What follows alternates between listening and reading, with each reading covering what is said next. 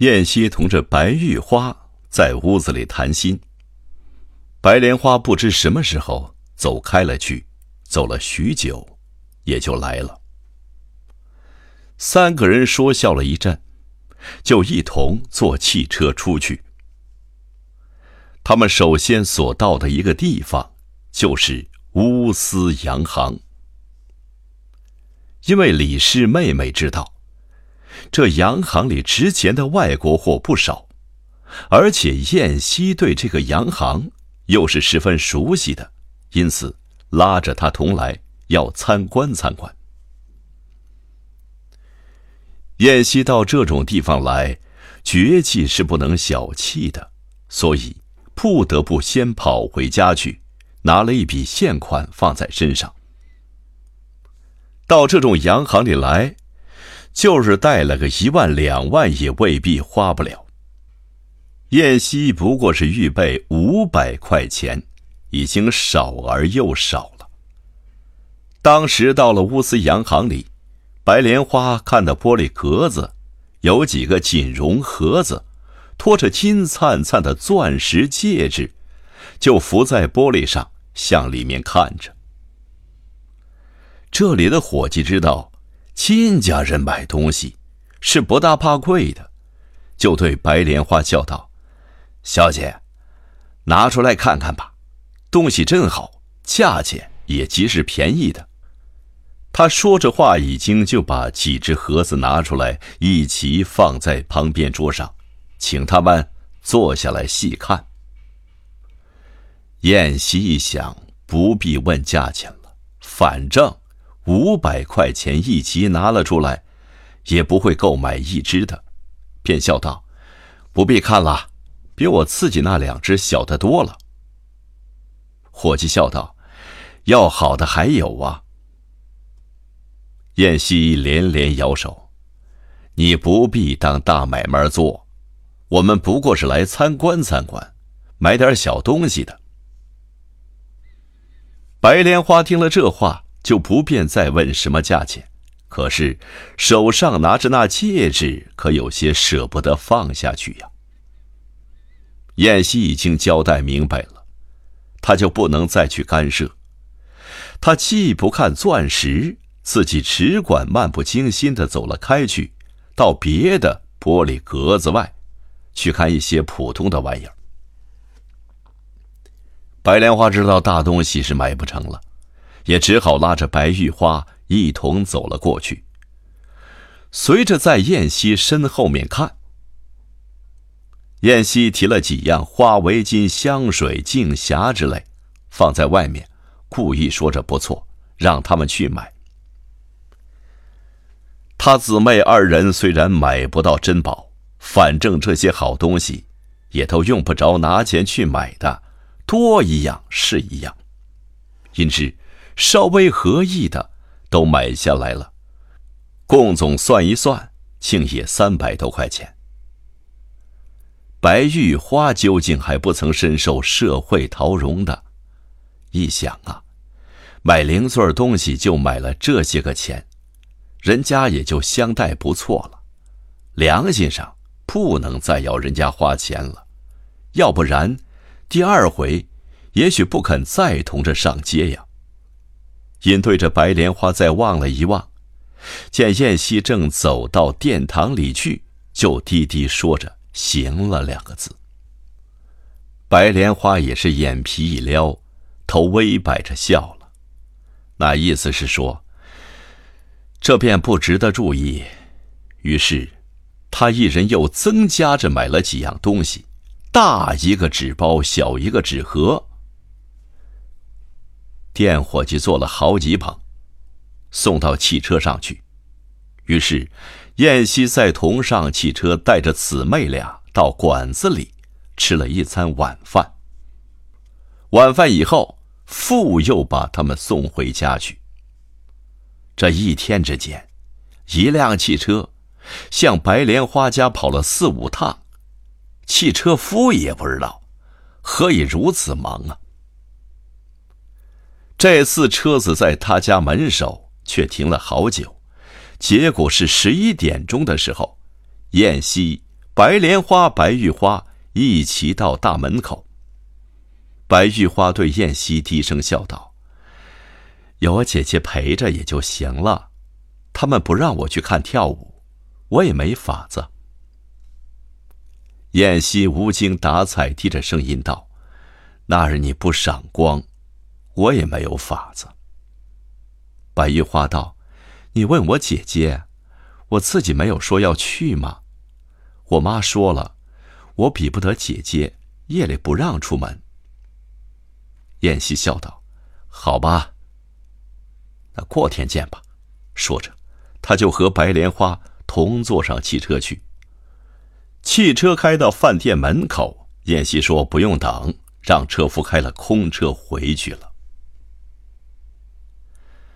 清秋对于燕西的行动，本来抱着放任主义，现在产后自己在屋子里静养，更不管燕西的事儿。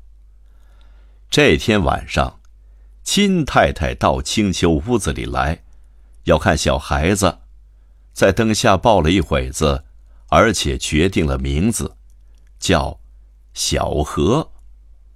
顺着小童的名字一路下来，而且这“何”字，同这“秋”字的半边，也说是一半像母亲呢。金太太以为这名字还有点意思。青丘一定有什么议论的。一看青丘斜躺在床上，双眉紧锁。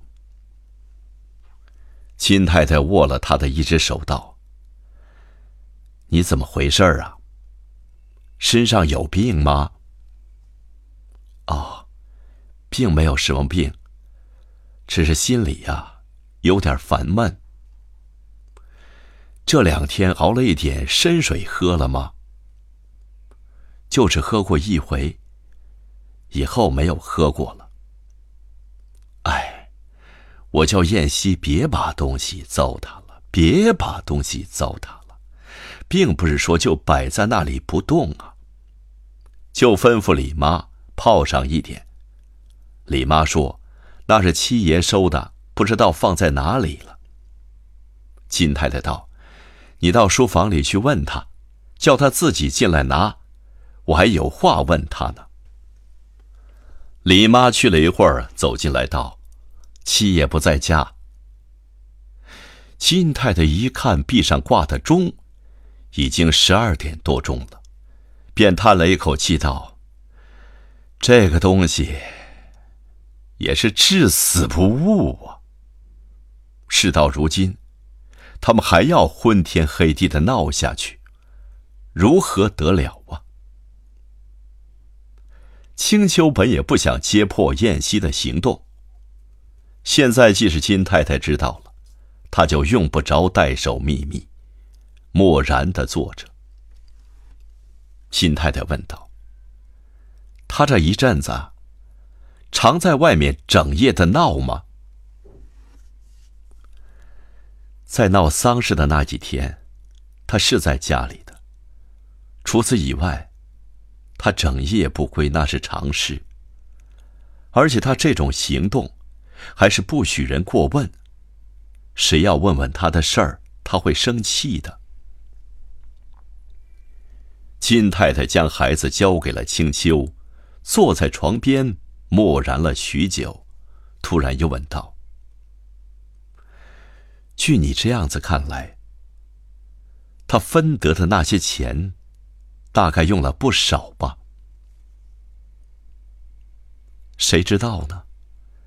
钥匙在他身上，只见他开箱子拿钱，可不许人家问他拿钱做什么，拿了多少，更是不得而知了。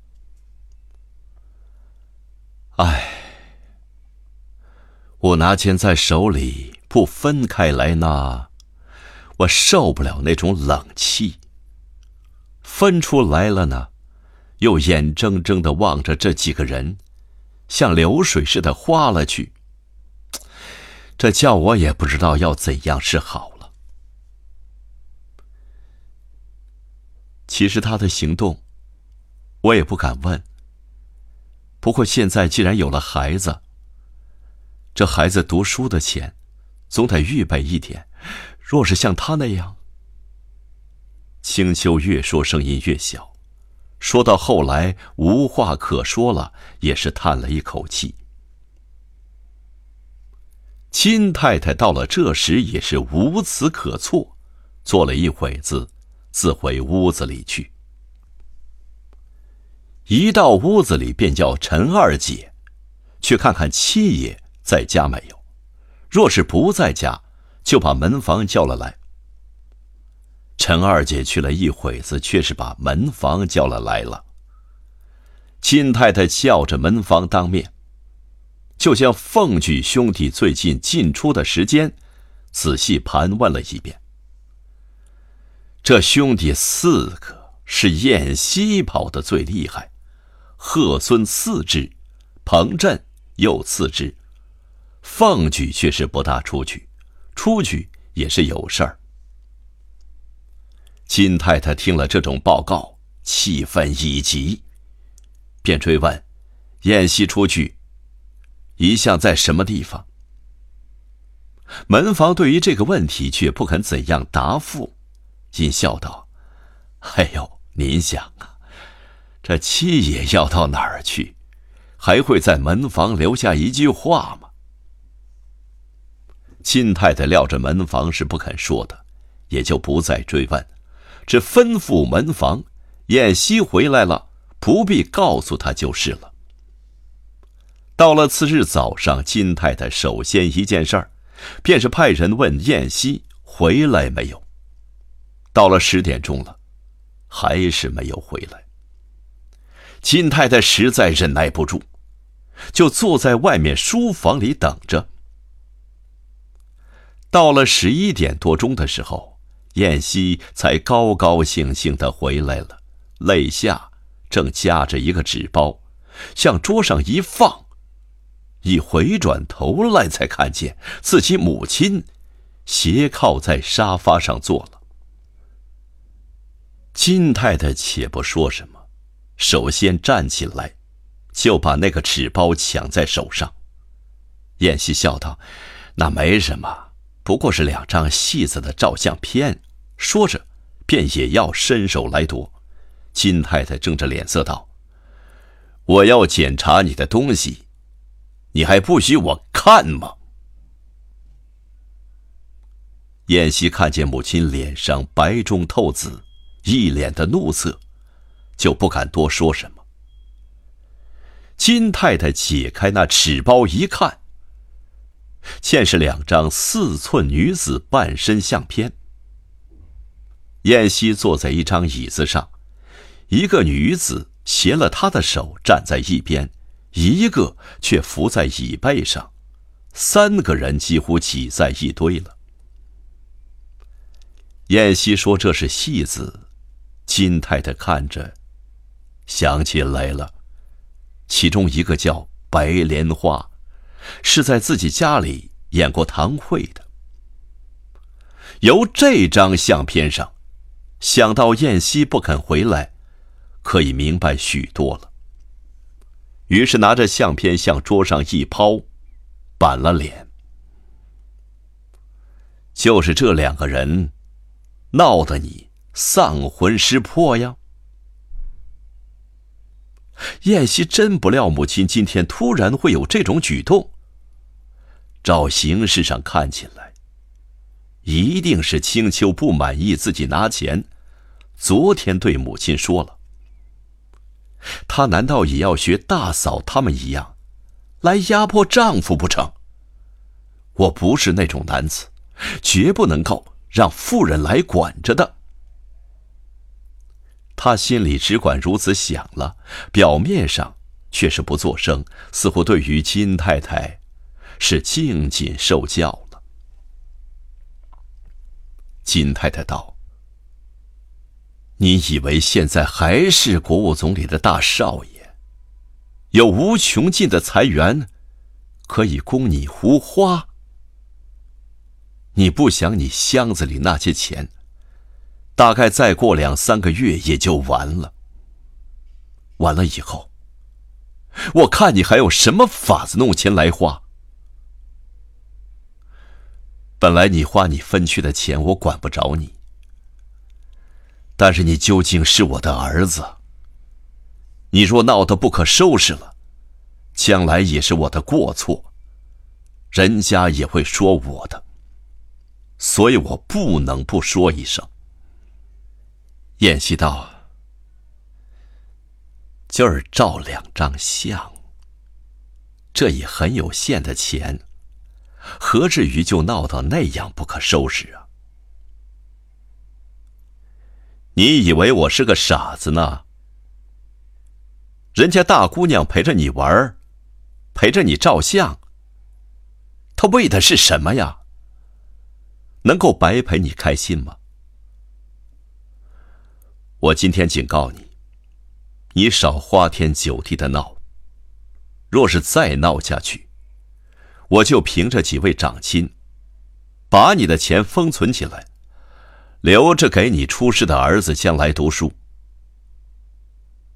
燕西听了这话，更猜着是青丘的主意，于是也不敢作声，静坐在一边，一手撑了倚靠，一手托着头，一只脚乱点了地板作响，等着金太太一人去责骂。等金太太骂的气平了，才道：“我也觉得有些不对。从今天起，我不出门了。你若是不信，可以派一个人到书房里来监督着我。我不用监督，我就照我的法子办。不信，你试试瞧。”说毕，叹了口气。出门去了。燕西已向睡椅上一躺，两脚架了起来，摇曳了一阵，心里就玩味刚才母亲所说的话，觉得这事儿绝非突然而来，必定是青丘出的主意，于是跳了起来，就向内院里走。到了自己屋子里，见青丘面朝外，在枕上已经睡着了。便嚷道：“哎，醒醒！”说着，两手将他乱推。青丘猛然惊醒过来，口里还连喊了两声“哎呦”，睁眼看是燕西，便问道：“有什么事儿吗？”燕西向椅子上一坐，两腿一伸，两手插到裤袋里去。昂头不作声。青丘看他这样子，又像是要生气了，便坐起来道：“你要什么呀？”“我要钱。把钱花光了，大家要饭去。有什么要紧？我就是这样办。你干涉我也是不成。”说着，又跳了起来。青丘道：“这真怪了，跑进屋子来，把人叫醒，好好的骂上一顿。你花你的钱，我干涉你做什么呀？昨天你拿钱，我虽然说了几句不相干的话，听不听本来在你，而且钱由你拿去了，又没碍着我的事，你把钱花光了，倒回家找人生气。”你还要装傻吗？你把这些事全告诉了母亲，让母亲去和我为难，你好做现成的天下，对是不对呀？你只管运动母亲封存起来，我就是没钱，也不至于在家里守着你，我有地方找乐趣。我现在并没带钱，你看看。说时，将手在腰里拍了几下，又道：“我一样的出去玩几天给你看。我走了，你又有我什么法子呢？”说毕，到房后身拿了一套西服和一件夹大衣，挺着脖子走了。青丘殊不料燕西是如此的不问情由，胡乱怪人。他发完了脾气，连别人解释的机会也不给，就掉头走了。听他的口音，竟是只图眼前的快活，将来他自己怎样，已经不放在心上了，更哪里会去管别人的死活呀？想起去年这时，二人正度着甜蜜的爱情生活。自己一片痴心，以为有了这样的一个丈夫，便是终身有所寄托，什么都在所不计。到了现在，不但是说不上什么寄托，简直自己害了自己呀！在家里，度着穷苦的生活，虽然有时为了钱发愁，但是精神上很自然的，不用的。提防哪一个，也不用的敷衍哪一个，更不会有人在背后说一句闲话。现在，连说一句话、走一步路，都得自己考量考量，有得罪人的地方没有？这样的富贵日子，也如同穿了浑身的锦绣，带着一面重枷。实在是得不偿失啊！心里如此的想着，只管懊悔起来，不知不觉的垂下几滴泪。因听得玉芬在院子门外说话，又怕他撞了进来，在枕头底下找出一块手绢儿，将眼睛擦了一擦，自己叹了一口气道。这样的人生，过着有多大意味？管什么产后不产后，我还老躺在床上做什么呀？将被一掀，就下床来，在沙发上坐着。待坐一会儿也是闷不过，就缓缓的走出屋子，到廊檐下来，看看院子里的松竹。他只一出正屋的门，李妈看见，老远的呀了一声：“我的少奶奶呀，您怎么就跑出来了呢？受了风可不是闹着玩的呀！”说着，他已是迎上前来挡住了去路。青秋笑道：“我的命很贱，死不了的，受一点寒风，并不要紧的。”李妈只管将他向屋子里推，笑道：“千万请你进去，若是让太太知道了，说我们不小心伺候，我们是吃不了兜着走啊。”青秋笑道：“这是笑话了，我又不是三两岁的小孩儿，难道还要你做保姆不成啊？”青秋口里虽然如此说，到底。还是向后退着，退到屋子里去了。只是他心里已增加了无限的烦恼，无论如何，在床上已经不能安静的躺着，一人坐到了下午，在沙发上打瞌睡。金太太悄悄的进来，要看燕西在做什么。在廊子外听听屋子里寂然无声，由窗子眼儿向里面一望，倒是吃了一惊，便在窗外叫道：“青秋，青秋，你这是怎么了？”青秋也是睡得正熟，忽然被金太太一声叫醒，身子一哆嗦。金太太说着话，已是走进屋来，站着望了青秋的脸色，道。你这是怎么回事啊？是和燕西生了气，故意这样作践身体呀？还是在床上坐不住了，要下地来走走啊？青秋笑道：“我好好的，并没有和他生什么气，我是睡得不耐烦了。”金太太道：“那不行，你得赶快去躺下，你出生就这样胡闹。”你不知道，是危险万分的事儿吗？那不行，那不行，上床去，上床去。说着，牵了青丘一只手，就让他到床上去。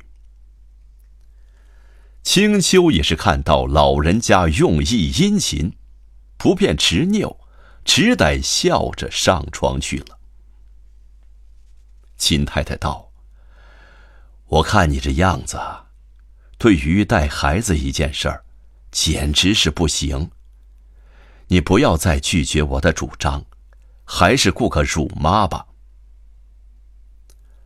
并不是我敢拒绝母亲，不过……”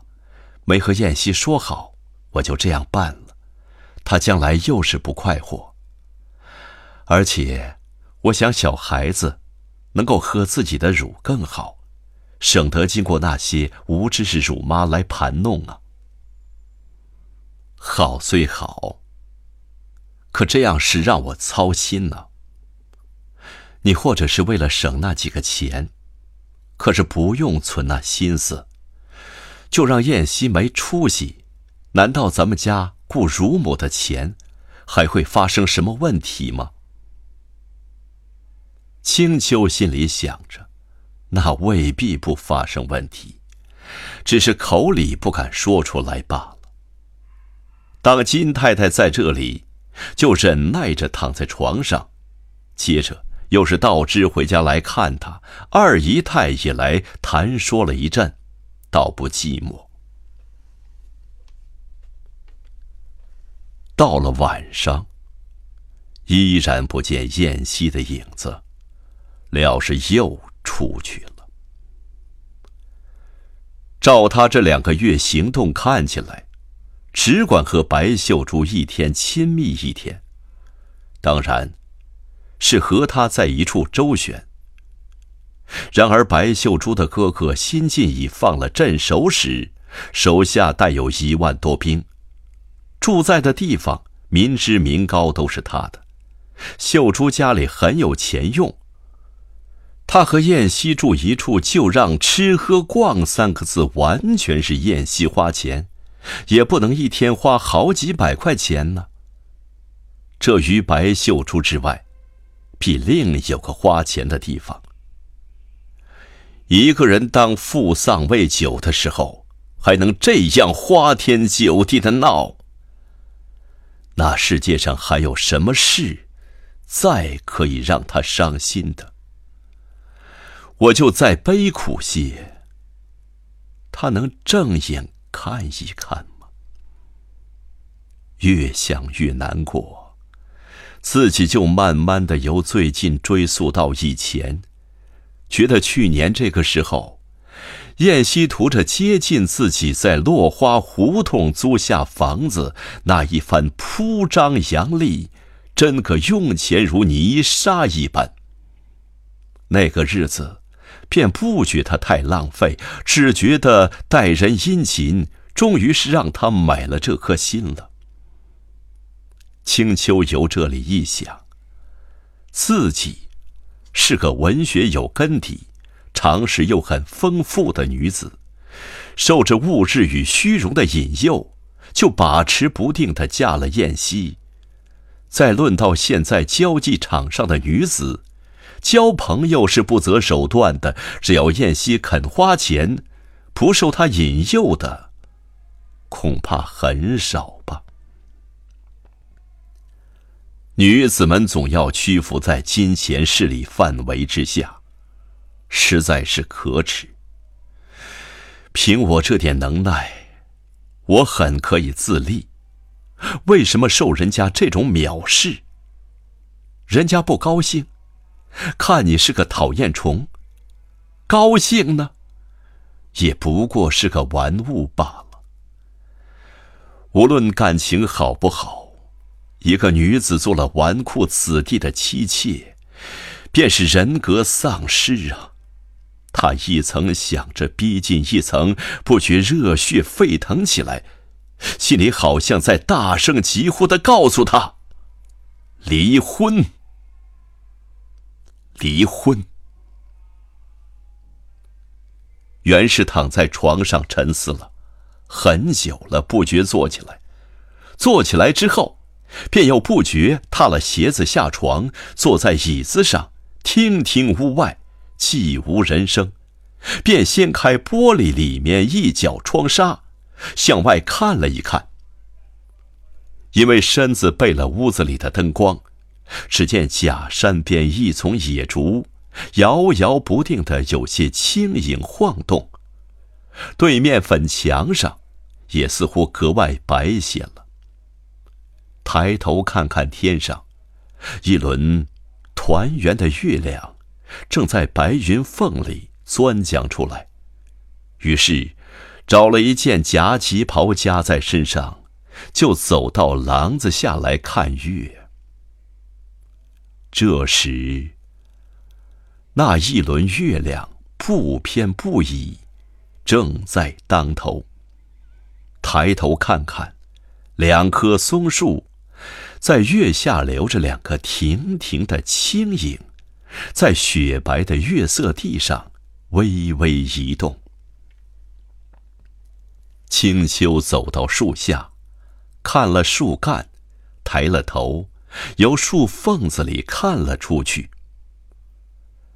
这树里的月亮，似乎更亮，也觉别有风致。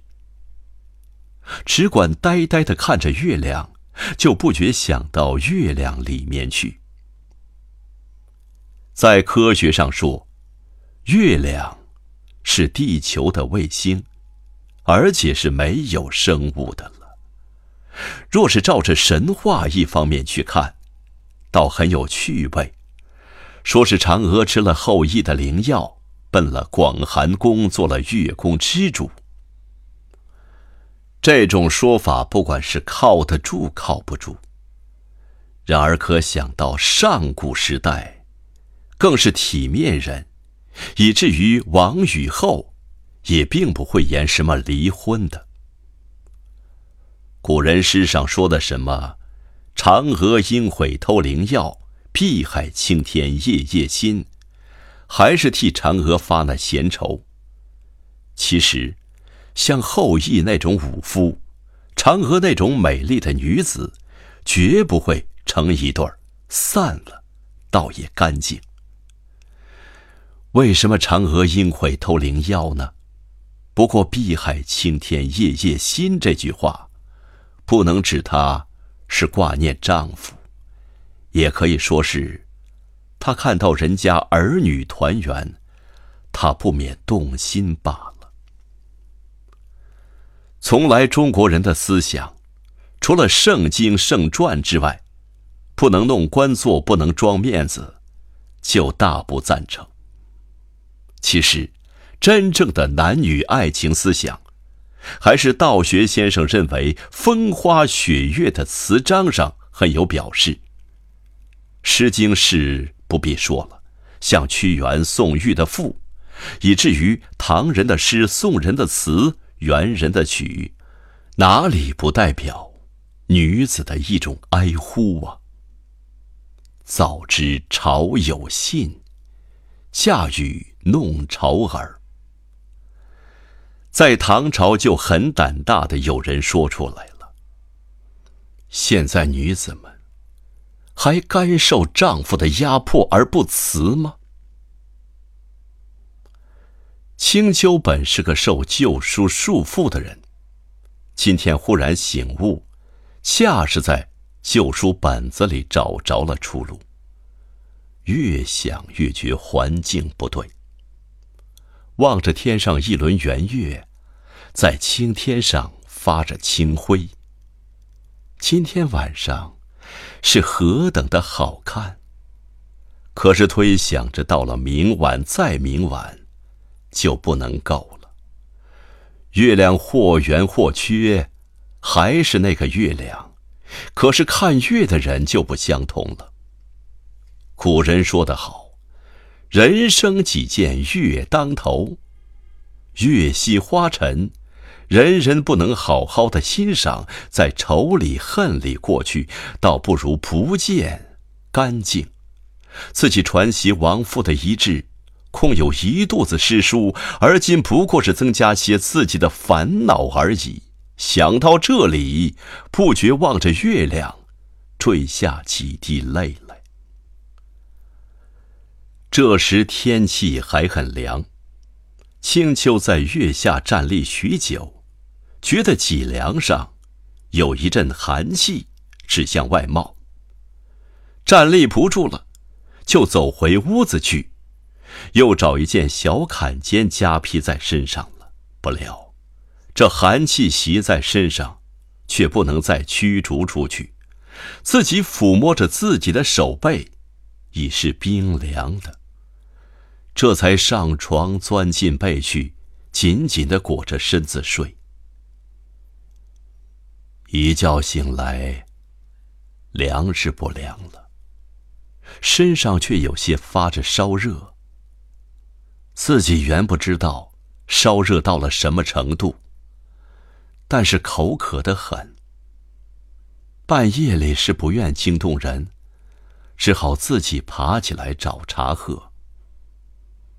等到自己下床之时，突然头脑昏晕，在灯光下望着屋子里的物件儿，都一律转动起来。这才知道自己的病深了。就扶着身子，用手枕了头，缩着身子睡了许久。睡的头已不是先前那样沉重了，慢慢的掀开一角被，伸直身子睡着。然而自这时候起，便睡不着了。隔壁屋子大挂钟，一点，两点。三点，四点，都听得清清楚楚。到了六点钟以后，偶然熟睡了一会儿，但是不多久的功夫，依然惊醒了。李妈进了房来，因小孩哭得很厉害，却见青秋闭着眼睛，随手拉了一个枕头。在怀里搂着，并没有抱小孩笑着向前将小孩抱着送到他怀里去，觉有一阵热气拂面熏来。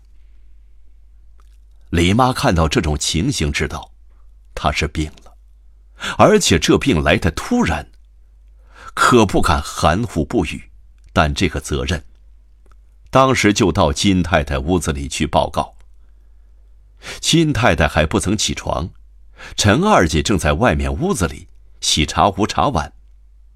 见她匆匆忙忙的跑进，便问有什么事儿。李妈便说：“七少奶奶病了，连孩子都不会喂了，看那样子，有点迷糊呢。”陈二姐道：“太太没醒，别惊动，这位老人家。”现在也是提心吊胆过日子，受不了吓的。